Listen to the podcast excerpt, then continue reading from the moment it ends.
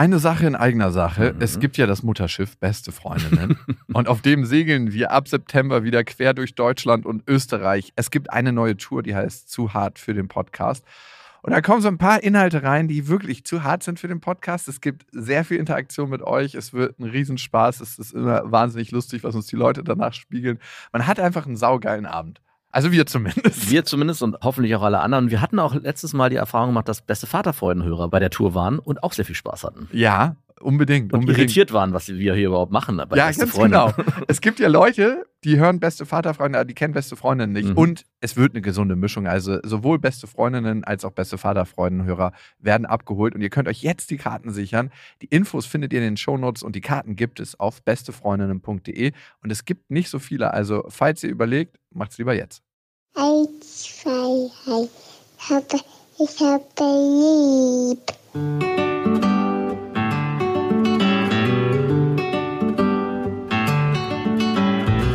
Das sind beste Vaterfreuden. Keine bösen Wörter. Halt die Fremde, alte Schöpfe. Setz dich bitte hin. Der langweilige Podcast übers Kinderkriegen mit Max und Jakob. Hallo und herzlich willkommen zu Beste Vaterfreuden. Hallo. Und heute haben wir das Thema ob man als Mann mit Kind zu viel vom Leben erwartet. Was? Hast du es gerade ausgedacht? Nein, das wollten wir machen. Ich finde, und das habe ich mich jetzt tatsächlich konkret gefragt. Sind wir eigentlich zu negativ? Ja. Eindeutig eigentlich, ne?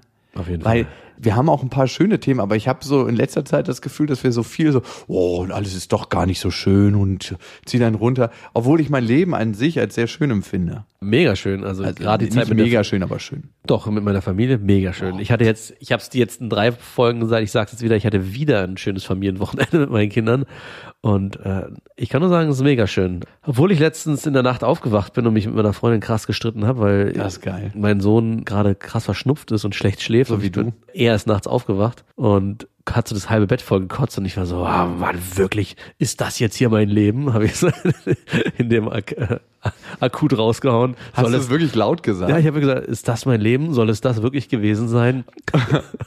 und sie war so krass verständnislos und meinte, du bist so ein krasses Egoistenschwein, anstatt dass du Mitleid mit deinem Kind hast, was ja krank röchelnd sich übergibt fällt dir nur ein, sich über dein eigenes Leben oder dein eigenes Ego auszukotzen. Und dann hast du ihr gesagt, du hast leicht reden, du hast ja auch die ganzen Hormone in dir drin, dass du das Kind von Natur aus liebst. Ich muss mir das jeden Tag erarbeiten.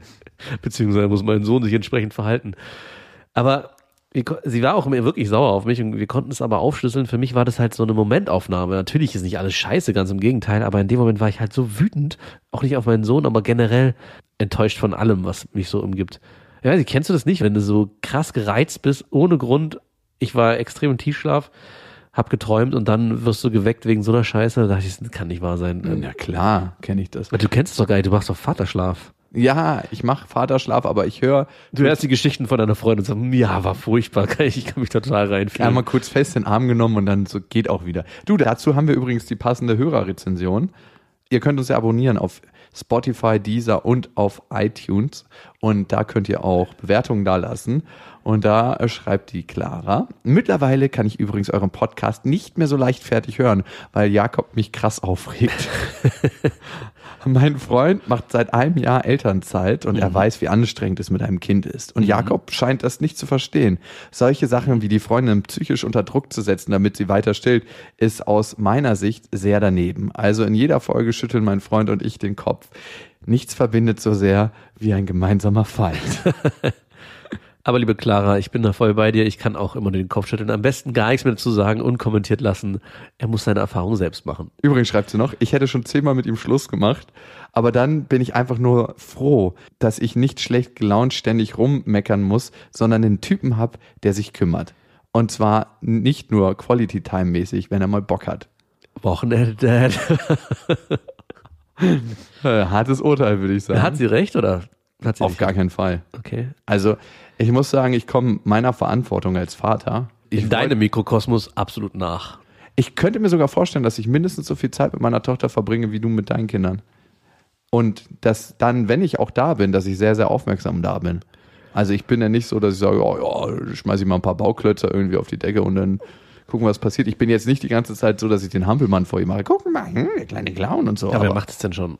Aber ich spiele mit ihr viel und ähm, trage sie viel und wir haben einen sehr, sehr guten Bezug. Und ich glaube, sie weiß, wer ihr Vater ist und sie hat ein enges emotionales Verhältnis zu mir. Also das merke ich einfach. Ich glaube, das spürt man als Vater durch. Also bedeutet das jetzt, dass ich jede Nacht aufstehen muss und zu meinem Kind gehen muss, wenn es weint, wenn meine Freundin direkt daneben liegt und äh, die Brust rausrollt und sagt, okay, hier kannst du andocken? Nee, ich denke nicht. Ich glaube, die Aufrege der Clara ging vor allem in den Umgang mit deiner Freundin im Zusammenhang mit deiner Tochter. Also was du von deiner Freundin abverlangst. Zumindest kam es teilweise so rüber. Also die Geschichten mit dem Stillen oder dass sie, oh, diese Vaterschlafgeschichte, die glaube ich. Die Mutter als Leistungssportlerin an Genau. Die, ich glaube, die führt bei vielen für Unmut, um es mal milder auszudrücken. Wenn sie selber nicht diese Leistung erbringen können, meinst du? Genau. Weil sie selber wissen, was sie eigentlich können müssten, es aber leider nicht schaffen. aber ich meine, du eigentlich zollst du ja nur den größten Respekt deiner Freundin gegenüber. Das ist eine Hochleistungsmutter. Und alle anderen sollten sich daran ein Beispiel nehmen. Ja. Und du ähm, bist dafür dankbar und zeigst es halt auf deine ganz eigene besondere Art. Narzisstische Art. genau. Nein, Clara, ich kann das sehr, sehr gut nachvollziehen. Ich freue mich darüber, dass ihr euch so gut versteht in dem Zaun über mich.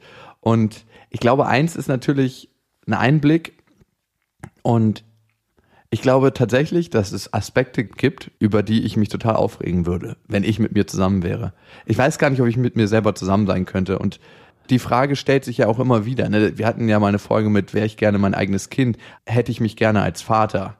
Und die Frage kann ich nicht immer 100% mit Ja beantworten. Aber ich weiß, dass ich sehr, sehr liebevoll bin und dass ich auch wieder liebevoller zu meiner Freundin bin. Aber du würdest schon sagen, du verbringst genauso viel Zeit mit deiner Tochter wie ich mit meinen Kindern. Ja. Okay. Also ich meine, du musst es halbieren bei dir, ne? Du hast ja zwei Kinder. Ach so, okay. Ich verstehe, so geht, so geht die Rechnung auch auf. Wie schön, wenn du sagst, ich, du verbringst genauso viel Zeit mit deiner Tochter wie ich mit meiner Tochter, dann geht die Rechnung mit Sicherheit auf. Stimmt. Tatsächlich verbringe ich mittlerweile auch quantitativ mehr Zeit. Mhm. Ich habe mein Leben ein bisschen umstrukturiert. Mhm. Wir können ja mal so eine Stoppuhr jede Woche ja, haben. Es gibt ja diese Fitnessarmbänder, furchtbarer Trend irgendwie, wo man seine Schritte zählen lassen kann. Vielleicht wäre es für uns dann so ein Dead-Counter, wo man wo wir stoppen können. Es gibt, da kann man sich nämlich auch noch gegenseitig messen, wer mehr Schritte gelaufen ist und wir könnten dann gegenseitig messen, wer mehr Zeit mit seiner Tochter verbracht hat.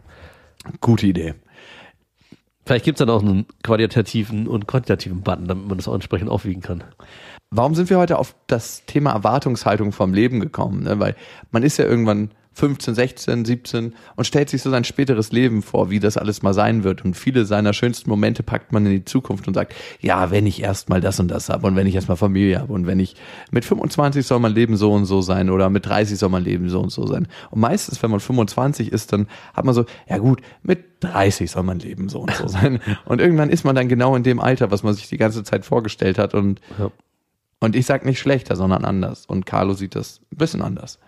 Hallo ihr beiden, vielleicht habt ihr eine Idee, was mit mir los ist. Ich bin mit meiner Freundin seit der Oberstufe zusammen, mittlerweile 15 Jahre. Wir haben ein Kind. Seit der Geburt des Kindes vor dreieinhalb Jahren gibt es quasi keinen Sex mehr. Der lässt sich wohl an vier Händen abzählen. Zwei davon sind mit was anderem. Das ist mir zu wenig und es wird einfach nicht mehr. Es war nie übermäßig viel, bis zu dreimal die Woche, aber jetzt ist es quasi nicht mehr existent. Handanlegen ist eher unspannend und nur eine Notlösung. Sie lässt sich nicht dazu bewegen, auch mit den Methoden, die sie laut ihrer Aussage gern hat, und es kommt auch nichts von ihr. Wir sind uns beiden aber treu, wenn gemeinsam keinen Sex mit irgendwem haben Treue bedeutet. Ein anderer Geschlechtspartner nach Absprache quasi offene Beziehung ist keine Option für mich und vermutlich für sie auch nicht. Mittlerweile bin ich der Ansicht, dass es mit uns beiden eventuell nicht mehr lange gut geht, von meiner Seite, aber habe extreme Angst vor dem, was danach kommen könnte. Die Gedanken schwanken zwischen Trennen und Aushalten. Ist doch eigentlich ganz okay. Sicherheit durch Beständigkeit, erwachsene Beziehungen führen im Wochenrhythmus. Man hört ja immer, dass Beziehungen mit der Zeit das Feuer verlieren nach der langen Zeit, fast ein halbes Leben, quasi der ersten richtigen Freundin und eine von zwei Geschlechtspartnerinnen, ein besoffener Ausrutscher war dabei, während wir eine kurze Auszeit hatten, und vor allem dem Kind, weiß ich nicht, was das Richtige ist. Ich bin selbst Scheidungskind und weiß, wie beschissen das ist. Und verwirrend für ein Kind in dem Alter, wenn auf einmal Papa auszieht. Vor allem würde ich mein Kind nicht mehr so häufig sehen, da ich es bei meiner Freundin wohnen lassen würde. Ich würde mich aber hassen, wenn ich aus meinem Verschulden mein Kind nicht jeden Tag sehen, drücken und mit ihm spielen könnte. Und vielleicht wird es dadurch traurig und vielleicht ändert es sein Weltbild und gerät auf die schiefe Bahn. Ich merke, wie ich mich immer wieder nach anderen potenziellen Partnerinnen umsehe und meine Fantasie mit mir durchgeht. Zu Hause erwartet mich die übliche Lethargie, gemixt mit dem üblichen Stress bei einem Kind. Was könnte ich tun? Es wagen und eventuell tief fallen oder hochfliegen? Und es nicht wagen und unglücklich werden? Abwarten? Vielleicht habt ihr eine Idee. Nennt mich Carlo. Du stehst am Scheideweg und was ich gut finde, ist, dass du deine Bedürfnisse noch wahrnimmst. Also ich glaube, manche haben selbst verlernt, ihre Bedürfnisse wahrzunehmen und viele wenn ich meine Großeltern angucke und in ihrer Beziehung, dann habe ich mich oft gefragt, warum sind die beiden noch zusammen? Also, was suchen die noch aneinander? Die wachsen nicht mehr miteinander, also die haben keine Erlebnisse mehr, wo sie sich wirklich austauschen und sagen, wow, hier haben wir eine Aufgabe, uns vielleicht auch mal zu reiben, aber irgendwie persönlich miteinander zu wachsen. Die haben nichts mehr. Und die warten jetzt zusammen ab, bis sie sterben. Und natürlich sind die jetzt alt, ne? Also keine Frage. Im Gegensatz zu Carlo. Genau, Carlo, du bist noch nicht so alt. Für mich stellen sich zwei Fragen. Möchtest du an dieser Beziehung noch arbeiten? Oder bist du schon so drüber, dass du sagst, eigentlich möchte ich hier keine Energie mehr reinstecken? Und in allererster Linie solltest du dich fragen, für dich selbst, nicht für dein Kind. Auf jeden Fall. Das ist, glaube ich, ganz wichtig. Auch nicht, dass du vor deiner Angst dein Kind schiebst, ne? zu sagen, ähm, ja, ich mache das jetzt nicht, weil ich für mein Kind da sein will. Ich glaube, ein Vater und auch eine Mutter, die straight ihren Weg geht, ist für ihr Kind in den Momenten mehr da, als jemand, der sagt, okay, ich bleibe jetzt hier und ich harre aus, weil ich für mein Kind da sein möchte. Wenn du von Weltbild sprichst, was für ein Weltbild vermittelst du deinem Kind? Also, ich finde es ganz hilfreich, mal Perspektiven zu tauschen. Was ist, wenn dein Kind so alt ist wie du, 35, und führt eine Beziehung, mit der er unglücklich ist?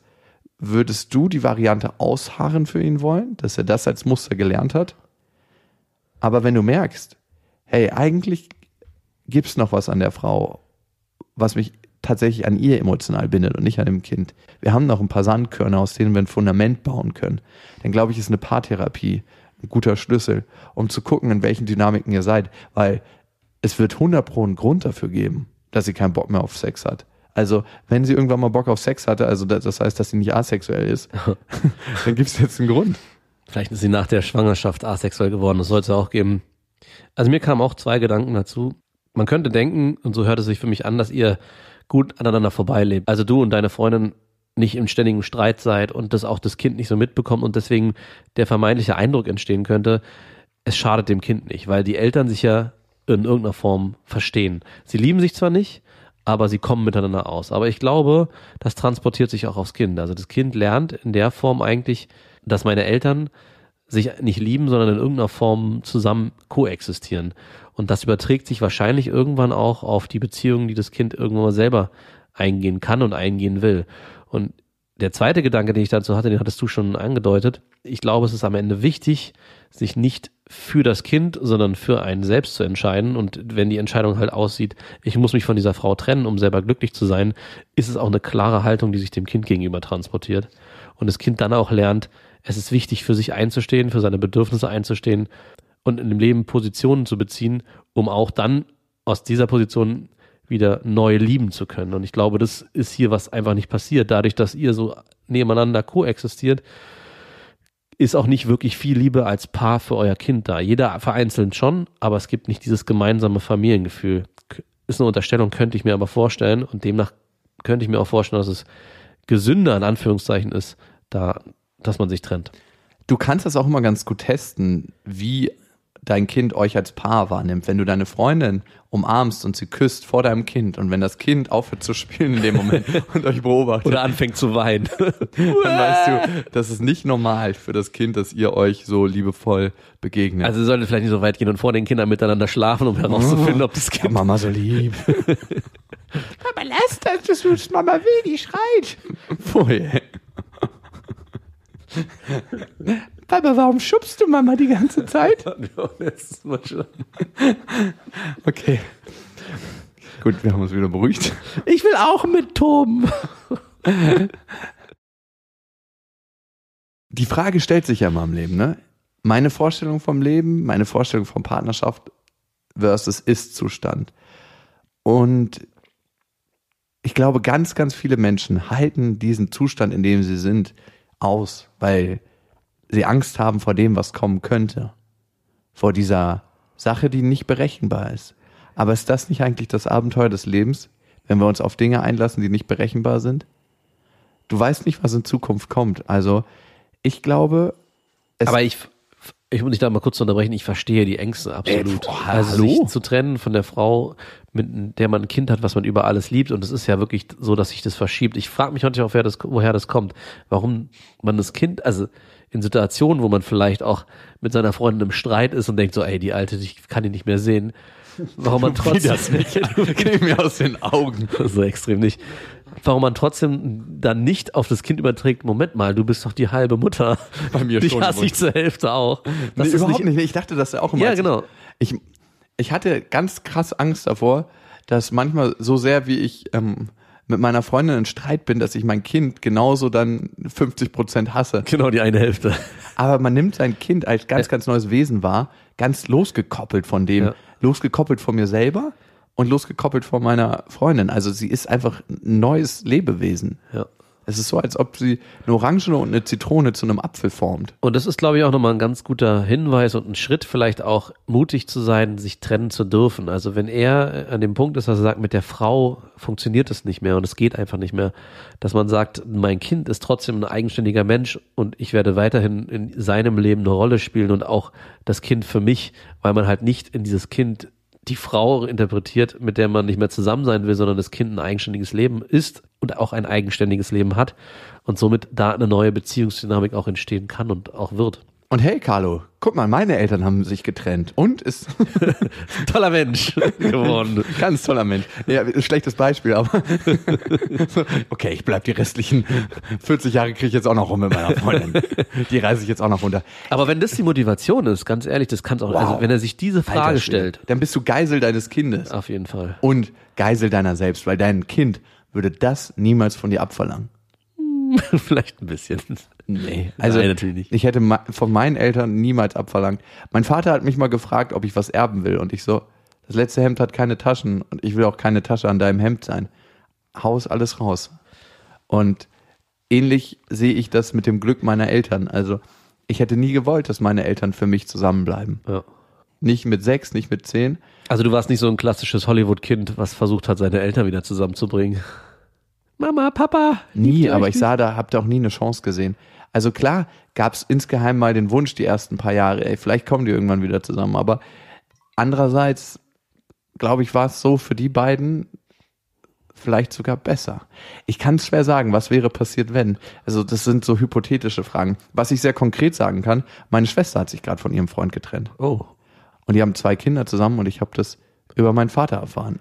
Und das Erste, was mir aufgefallen ist, wie emotional weit ich von meiner Schwester entfernt sein muss, dass sie mir das nicht erzählt hat. Ich habe mich nur kurz gewundert, weil ich ähm, meine Nichte gefragt habe, hey, was, wo ist ein Papa? Und hat sie einfach nicht geantwortet. Also dieses Reaktionsmuster ähm, von ihr fand ich ziemlich interessant, dass sie einfach das ignoriert hat. Ne? Der alte Psychologe hat gleich was vermutet. Hier ist doch was im Busch. Wie du sagst, das Reaktionsmuster war sehr interessant. Komm noch mal bitte am 17.03. zu mir in die Sprechstunde.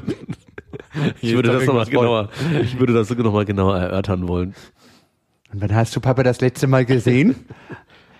Hat der Papa die Mama denn eigentlich noch lieb? Und knuddelt er dir?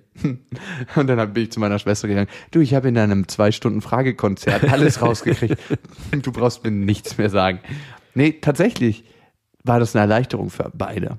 Die waren so festgefahren in ihren Mustern, dass es jetzt so ist, dass sie sich wieder neu begegnen können. Und ich glaube nicht, dass Trennung immer der richtige Weg ist. Ich glaube, durch Trennung begegnet man manchmal auch nicht seinen eigenen Schatten so wirklich. Weil ich merke einfach bei mir in der Beziehung, gerate ich halt an meine ganzen, in Anführungsstrichen, Schattenthemen, wo ich denke so, fuck it, ja, natürlich. Eine so eine Sache ist zum Beispiel, ich fühle mich manchmal so hart kritisiert, wenn meine Freundin so beiläufig sagt, so, ja, das kannst du ja nicht. Und dann denke ich mir so, ist es jetzt notwendig, das zu sagen? Sagt sie sowas? Ja. Okay. Ja, tatsächlich, aber ist halt so. Und ich denke, mir kann mir doch am, am Arsch vorbeigehen. Natürlich wünsche ich mir da, dass sie mehr sagt, so, ja, schön, wie du das machst oder cool, ähm, dass wir das heute erledigt haben, aber manchmal sagt sie das halt auch. Und dann, In Bezug aufs Kind oder an deiner Person? Also wenn es um andere Sachen geht. nee, äh, eher auf andere Sachen. Ah, okay, weil ich wollte gerade sagen, wenn du irgendwie gerade äh, mit deiner Tochter auf dem Arm rumläufst und sie sagt, gib mal her, du kannst es nicht. Nee, das macht sie überhaupt nicht. Nee. ich dachte. Nee, da ist sie tatsächlich ziemlich ähm, offen, finde ich. Und das mag ich auch sehr. Nee, aber so andere Sachen, so, das kannst du nicht. aber ich reagiere eh allergisch darauf. Und dann muss ich mich fragen, muss ich mein Weltbild oder mein Bild von mir selber immer von außen bestätigt kriegen? Oder reicht es, wenn ich mir das selber bestätige und ähm, sage, ey, du bist klasse, du bist klasse, du bist klasse. Das ist ja ein eigenes Thema. Und wenn man bestimmte Konflikte in der Beziehung vermeidet oder wenn man bestimmte Konflikte in der Beziehung hat, dann ist das eine Chance, daran zu wachsen. Aber manchmal, glaube ich, ist es auch Zeit, sich zu trennen. Aber wann dieser Zeitpunkt ist, das kann man tatsächlich nur für sich selber definieren. Naja, du hast ihn vorhin schon mal ziemlich eindeutig definiert, indem du gesagt hast, wenn der Satz fällt, halte ich, ziehe ich die letzten 40 Jahre jetzt noch durch mit dieser Frau für mein Kind, ich glaube, dann ist es Zeit darüber nachzudenken, ob man nicht Sich die- Vielleicht auch die Kugel gibt. Was eine Zwischenlösung sein könnte, ist tatsächlich mal auszuprobieren, wie es ist, mal drei, vier Wochen einfach woanders zu wohnen. Dir einen guten Kumpel, eine gute Freundin, zu, äh, einen guten Kumpel. gute Freundin ist zu, zu gefährlich, wenn du so lange schon die Handratter laufen lässt. Ähm, und dann einfach ein bisschen auf Visionssuche für dich gehst. Also gucken, wie wirkt das für dich? Was willst du für dein Leben? Was wünschst du dir für eine Art von Beziehung? Wie möchtest du in Beziehung mit deiner Tochter sein? Und auch mit deiner Freundin und dann vielleicht aber auch Ex-Freundin. Also, wie soll das auf Augenhöhe sein? Wie möchtest du dein Leben gestalten? Und ich glaube, ein selbstbestimmtes Leben führen ist eine der Chancen, die wir haben. Und die gilt es zu ergreifen und immer wieder für sich zu definieren. Und wer weiß, vielleicht ist es am Ende die beste Lösung, die du für dich gefunden hast, wenn ihr euch trennt und mehr Harmonie zwischen euch dreien existieren kann, als es bisher der Fall ist. Aber hey, eine gute Sache ist bei dem Ganzen anzumerken. Du Die hast, wäre du hast Bock auf deine Freundin und du willst immer noch mit ihr Sex haben. Das ist hervorragend. nicht in allen Beziehungen ne? Das muss man einfach sagen. Also, gut erkannt. ja. In diesem Sinne, ihr wisst ja, Es gibt kein richtig oder falsch. Erziehung ist einfach anders. Macht's gut. Das waren Beste Vaterfreuden mit Max und Jakob. Jetzt auf iTunes, Spotify, Deezer und YouTube.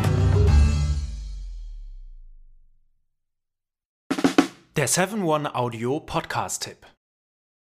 Hallo, ich bin Lynn. Und ich bin Leo. Ihr kennt uns vielleicht schon vom True Crime Podcast Mord auf Ex. Eigentlich sprechen wir da ja jede Woche über Verbrechen. Aber da gibt es ja noch ein anderes Thema, das die Menschen und uns schon immer fasziniert hat. Die Liebe. Krasse Geschichten, die wirklich passiert sind. Bonnie und Clyde zum Beispiel. Cleopatra und Caesar Oder Diana und Charles. oder halt Camilla. Liebe gibt's bei True Love aber auch nicht nur im klassischen Sinne. Es geht auch um Familie, um die Liebe zum Beruf oder sich selbst oder Freundschaft. Am besten sind ja auch eh die Filme, wo dann am Ende steht, nach einer wahren Begebenheit. Das sind so Geschichten, die kannst du dir eigentlich gar nicht ausdenken. Ja. Und das gibt's jetzt eben als Podcast. Und das Ganze heißt True Love. Ja, der Name sagt's eigentlich schon. Aus True Crime wird True Love. Krasse Geschichten, Plot-Twist und verrückte Protagonisten. Es ist also in anderen Worten ein Podcast für alle, die True Crime hassen, aber auch für alle, die True Crime lieben. Macht euch bereit für ein neues Podcast-Genre, True Love. Oh, ich kann es gar nicht abwarten, euch die Geschichte zu erzählen von zum Beispiel dem Jungen, der nach seiner Mutter gesucht hat. Jahrelang, auch wenn ich wahrscheinlich dabei heulen werde. Oder die Geschichte von Sissy. Also der Film ist nichts dagegen. Ab dem 20. Oktober, überall wo es Podcasts gibt, True Love. Echte Geschichten, wahre Liebe. Voller Werbespruch, oder? Ja, aber es ist ja auch schön. Der Podcast macht ja glücklich. Ja, deswegen jetzt am besten direkt abonnieren.